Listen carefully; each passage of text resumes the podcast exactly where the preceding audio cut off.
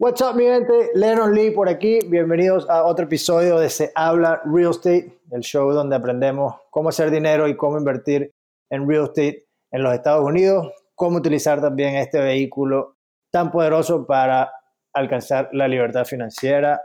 Hoy me encuentro, como siempre, con mi brother, mi co-host, Arturo Borges. Cuéntamelo, Jones, ¿cómo anda? Todo bien, Lee. Excelente. ¿Tú qué tal? Aquí vamos, hermano, en la lucha. Todo bien, todo bien, gracias a Dios. Agradecido siempre. Qué bueno. Bueno, vamos a traer un, episodio en el que vamos a hablar un poquito sobre un tópico que es bastante interesante, que es, es se trata sobre la inversión pasiva, o sea, qué, qué significa invertir pasivamente y cómo esto puede beneficiarle a uno como inversionista.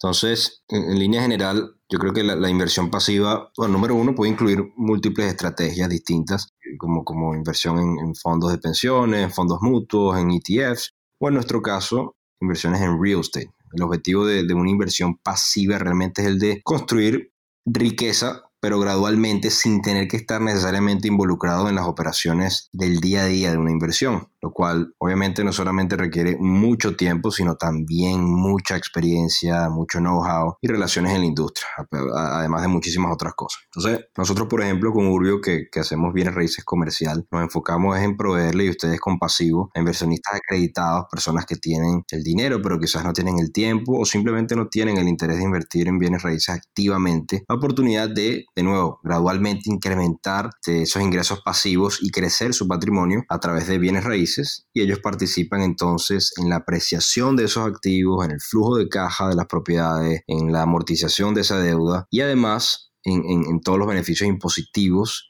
que están vinculados a la inversión en bienes raíces, todo eso sin tener que realmente mover un dedo mientras que ellos siguen enfocados en sus trabajos, en sus negocios y, en su familia. Entonces, eso por ese lado, pero quisiéramos también hablar un poquito de misconception, eh, eh, eso, esos misconceptions que existen con la inversión pasiva, el término semipasivo y activo. Mucha gente piensa que eh, que, bueno, te dejo a ti hablar un poquito sobre, sobre este misconception, háblanos un poco de qué se trata esto y cuáles son algunas de las cosas que tenemos que tener en cuenta con este tema. Sí, sí, definitivamente. Definitivamente hay varias cosas como que la gente, digamos, se equivoca al decir o al ofrecer inversiones pasivas, donde mira, esto es una inversión netamente pasiva. Y, y en el caso, pues obviamente estamos hablando de real estate como tal, está la típica, el típico sueño que te venden cuando tú dices, oye, me interesa invertir en real estate y tal, pero bueno, esto es asumiendo pues que tienes un, trabajo, tienes una carrera, eres médico, o sea, tienes un negocio y simplemente quieres eso, agarrar un vehículo, preservar tu capital, crecerlo y también pues recibir cash flow mensual, o sea, ingresos pasivos sobre tu capital, ¿por qué no? Entonces, chévere, ok, ese, esa meta es, excelente, creo que todos la tenemos porque al final eso no, es lo que nos va llevando a alcanzar esa libertad financiera, ¿no? Tener un capital de inversión que no solamente esté bien preservado, no solamente esté posicionado para el crecimiento, sino que también pues te genere tu, tu, cash flow mensual, te genere tu ingreso pasivo basado en él para que puedas pues cubrir tus gastos, cubrir tu estilo de vida y, pues ya eh, eh, pues, técnicamente alcanzar esa libertad financiera. dicho eso, volviendo a, la parte que de real estate como tal, te venden siempre el sueño de que, mira, bueno, tú agarras, te compras una casa, después compras dos, compras tres, básicamente empiezas a construir un portafolio de propiedades y con ese portafolio de propiedades puedes, puedes tener tus ingresos, es una buena inversión y al final del día, pues vas a ser un, vas a tener tus ingresos pasivos, eres un inversionista pasivo y todo eso. Yo digo que, ok, me parece una estrategia fabulosa, mucha gente lo utiliza y está bien. Lo que no estoy de acuerdo es que sea una inversión netamente pasiva. ¿Ok? ¿Por qué? Porque, bueno, hemos hablado en, episodios anteriores también de la diferencia entre asset management, property management y, y todo eso, así que por favor busquen el episodio y lo escuchan. Pero lo relevante aquí es que Ok, típicamente tú dices, bueno, voy a construir un portafolio, sea de, casas o sea de, cualquier tipo de, asset que estés comprando en, real estate, eh, multifamily, eh, industrial, retail, you name it, ¿no? Como que es irrelevante.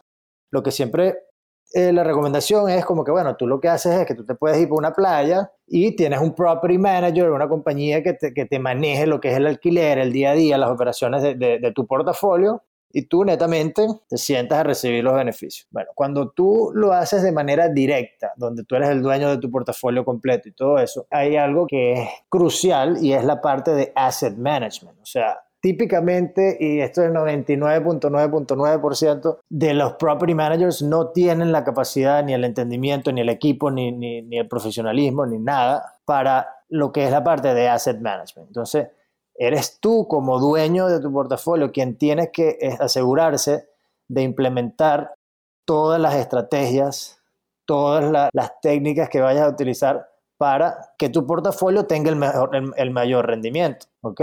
si tienes un plan para, para, agregarle valor a, tu portafolio, sea cual sea, eres tú quien tienes que estar encima. Eres tú quien tienes que manejar de repente si vas a hacer algún tipo de, de, remodelaciones o lo que sea, eres tú quien tienes que manejar el construction, o sea, hacer el construction management o por lo menos eh, hacer el management de contratar al mejor manager para esas construcciones. O sea, eres tú quien tienes también que, que estar pendiente entonces todos los meses, todos los años, de la parte financiera al, nivel del portafolio para entender, bueno, qué tipo de beneficios de, impositivos o de taxes puedes eh, aplicar, qué tipo de, estrategias se pueden hacer a lo largo, alrededor de, digamos, del portafolio para, para básicamente eso, ¿no? Mejorar y, el rendimiento y preservar tu portafolio y tu capital. Entonces, eso, eso a mí no me suena pasivo para nada, ¿ok? O sea, e, e, ese, ese es un gran misconception.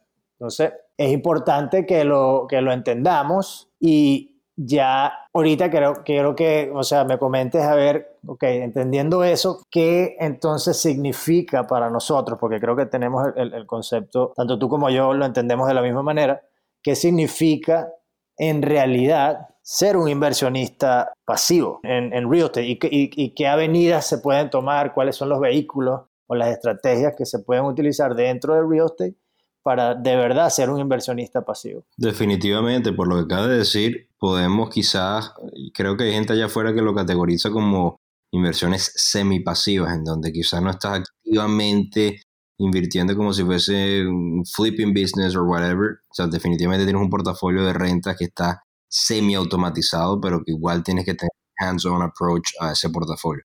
Inversiones pasivas, o sea, el nombre yo creo que es bastante, o sea, lo, lo, dice by itself, que es, o sea, tú, tú estás ocupado, tú eres un profesional, eres un dentista, eres un abogado, tienes tu vida, tienes tu, tu, tu día a día y no estás de ninguna manera interesado en estar asset managing nada en tu portafolio. De hecho, tenemos muchos clientes que han vendido sus portafolios de renta y luego toman ese capital para invertirlo pasivamente en inversiones como la que hacemos nosotros en pasivo y en Urbio, que son, utilizamos el, el modelo de syndications en donde tomamos, digamos, unimos fuerzas, creamos sinergias con otros inversionistas, con otros grupos y compramos grandes complejos de apartamentos en general, compramos bienes raíces comercial y ellos estos inversionistas pasivos pues tienen la oportunidad de participar en todos los beneficios de actual owning real estate, o sea, de realmente como si ellos fuesen el dueño de la propiedad, como si tuviesen su portafolio de renta, sin tener que lidiar con todos los dolores de cabeza que vienen atados a realmente ser dueños del real estate.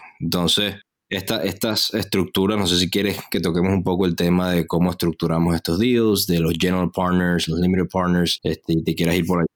Sí, sí, eh, ahorita entramos en, en, esa parte, ¿no? Pero, pero primero que, antes que eso, creo que es bueno hablar de, de, de la parte de, ok, sí, estamos, estamos hablando, estamos tratando de, de conseguir ese vehículo verdaderamente pasivo donde pues me permite a mí, como tú dices, tener todos los beneficios de ser dueño directo del real estate pero no tener la, responsabilidad del management al, a alto nivel, el management financiero, el management impositivo, el management del plan de negocio, no tener eso, ¿no? Entonces, claro, pero para llegar a ese punto también hay que empezar por ser activo. Entonces, otro de los misconceptions es, bueno, bueno, coño, yo agarro, yo no tengo ni idea de lo que, en dónde estoy invirtiendo, o sea, pues yo a suponer, yo soy médico y gano muy buen dinero y chévere, entonces quiero quiero invertir pasivamente porque, bueno, tengo tiempo para mi práctica, para mi, cuestión, mi carrera y para mi familia y quiero más tiempo con mi familia y ya, eso es todo, esa es mi meta, pues. ¿Qué hago con el dinero? Bueno, nada, yo voy a agarrar y voy a invertir en esta vaina que llaman el Bitcoin. Ojo, no con esto quiero decir que el Bitcoin sea malo. Yo invertí en Bitcoin, me ha ido bien, me ha ido mal, o sea,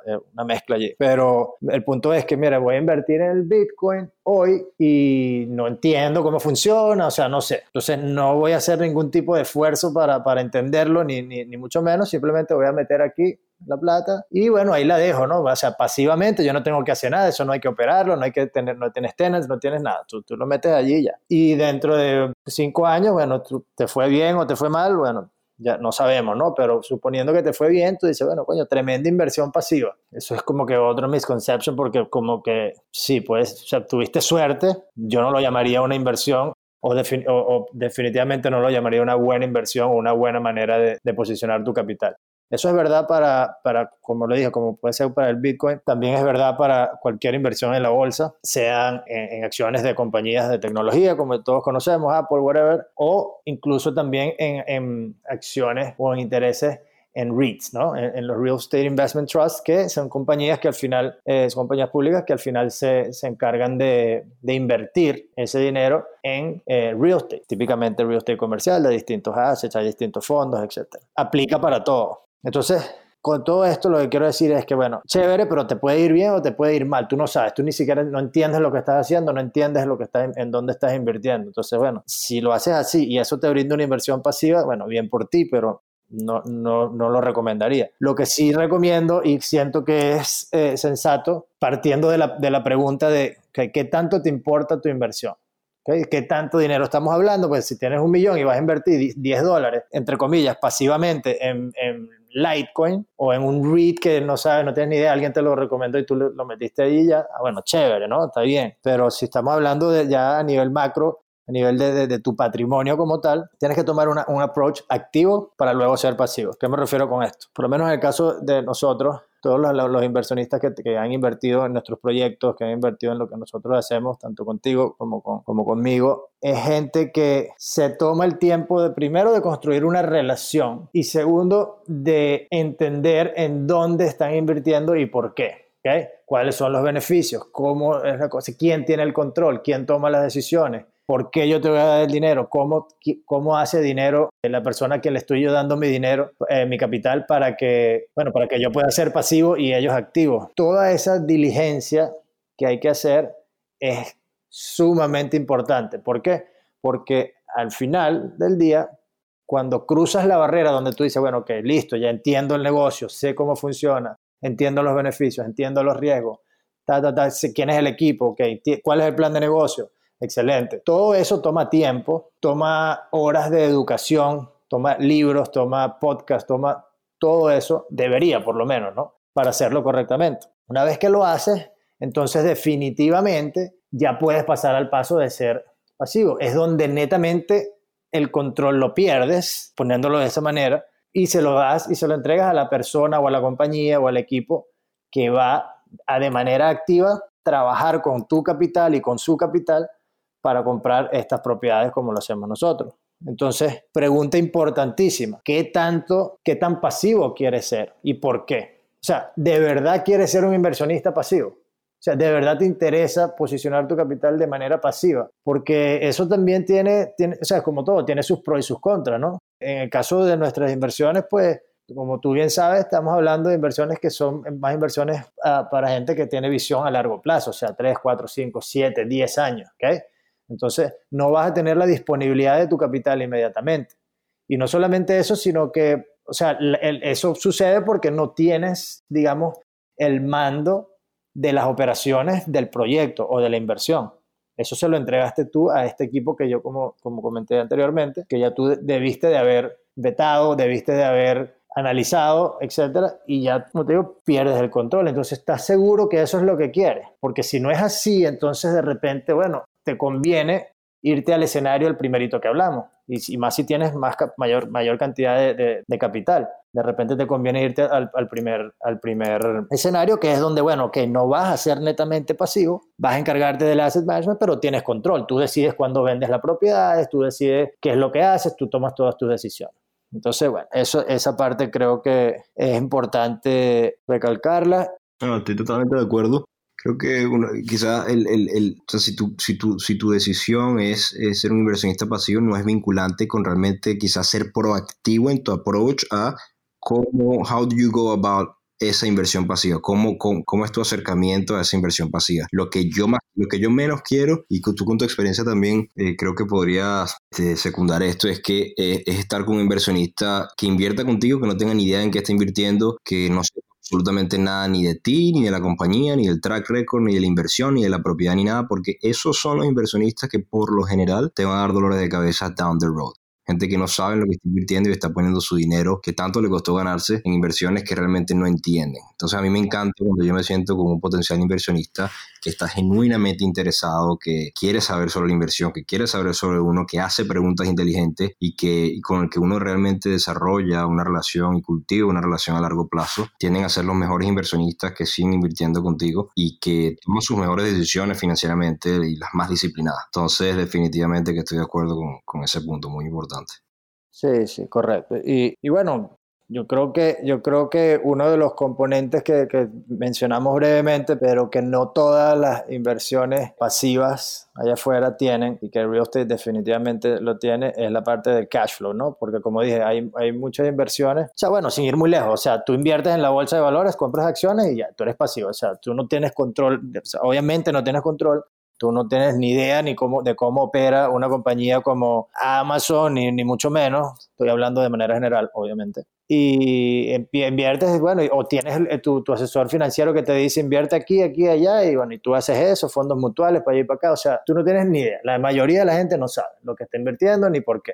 Por cierto, una cosa importante con respecto a eso que me parece eh, importante mencionar con respecto a las inversiones pasivas y de, entregar el control, yo, estoy, yo soy 100% pro a entregar el control con la gente correcta. Bueno, así empecé yo mis inversiones, así invierto el dinero, el capital de mi familia y obviamente así tenemos, eh, así manejamos nuestros proyectos con inversionistas que, que, están dispuestos a entregar el control porque entienden los beneficios y todo, todo, eso. Pero a lo que iba, cuando entregas el control y empiezas a invertir pasivamente, como específicamente en la bolsa de valores y, en, en, otras cosas como esa, hay que, hay que tener cuidado porque, y, y hay que saber, o sea, hay, como tú comentaste, tenemos que ser proactivos, brother, y entender, coño, men, ¿qué, ¿por qué estoy invirtiendo aquí? ¿Qué es lo que hace sentido aquí? ¿Qué no hace sentido allá? Y por más que seas un médico, tienes una compañía grande y estás súper ocupado y la familia y todo el tema, men, yo creo que tienes que, tienes que tomarte el tiempo.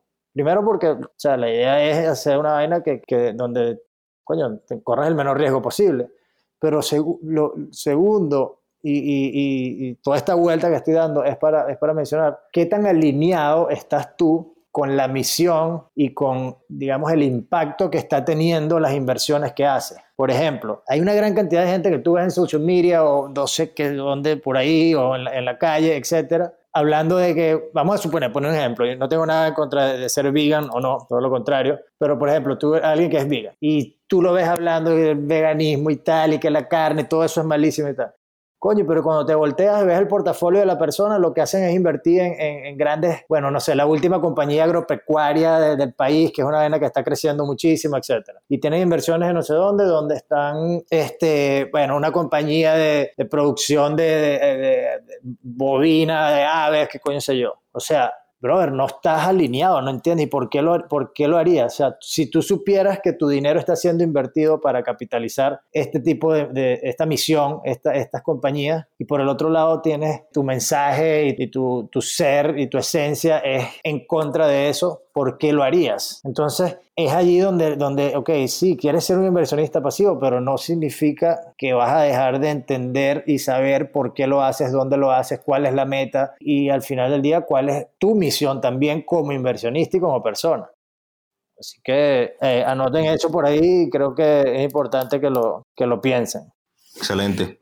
Bueno, creo que está bastante completa la información, el contenido y, y bueno, ya, ya, ya en otro episodio sí pues nos, entramos, nos metemos un poquito más en detalles en el tema de la estructuración del vehículo, del vehículo que nosotros específicamente utilizamos para invertir en real estate y, que le brindamos a nuestros inversionistas pasivos eh, la oportunidad y todo para que entiendan la estructura, cómo se hace dinero, quién hace dinero, cómo, por qué se estructura de esa manera, etcétera, etcétera. Así que, porque ya por hoy estamos, creo que estamos bien. Y podemos hacer un episodio netamente que sea un desglose de nuestro modelo de negocios, cómo lo estructuramos, tanto legalmente como la parte de la inversión, etcétera, y estaría muy cool, creo yo. Total, total. Sí, definitivamente hace falta hacerlo y debemos hacerlo cada cierto tiempo, recalcarlo y tal, porque yo, yo, o sea, en este podcast pues hemos hablado, vayan algunos de los primeros episodios, yo toco un poquito eh, en ese tema, nunca he ido tan, tan a fondo, pero bueno, ya toca, ya para, ya para los próximos, en las próximas semanas por ahí les traemos ese episodio.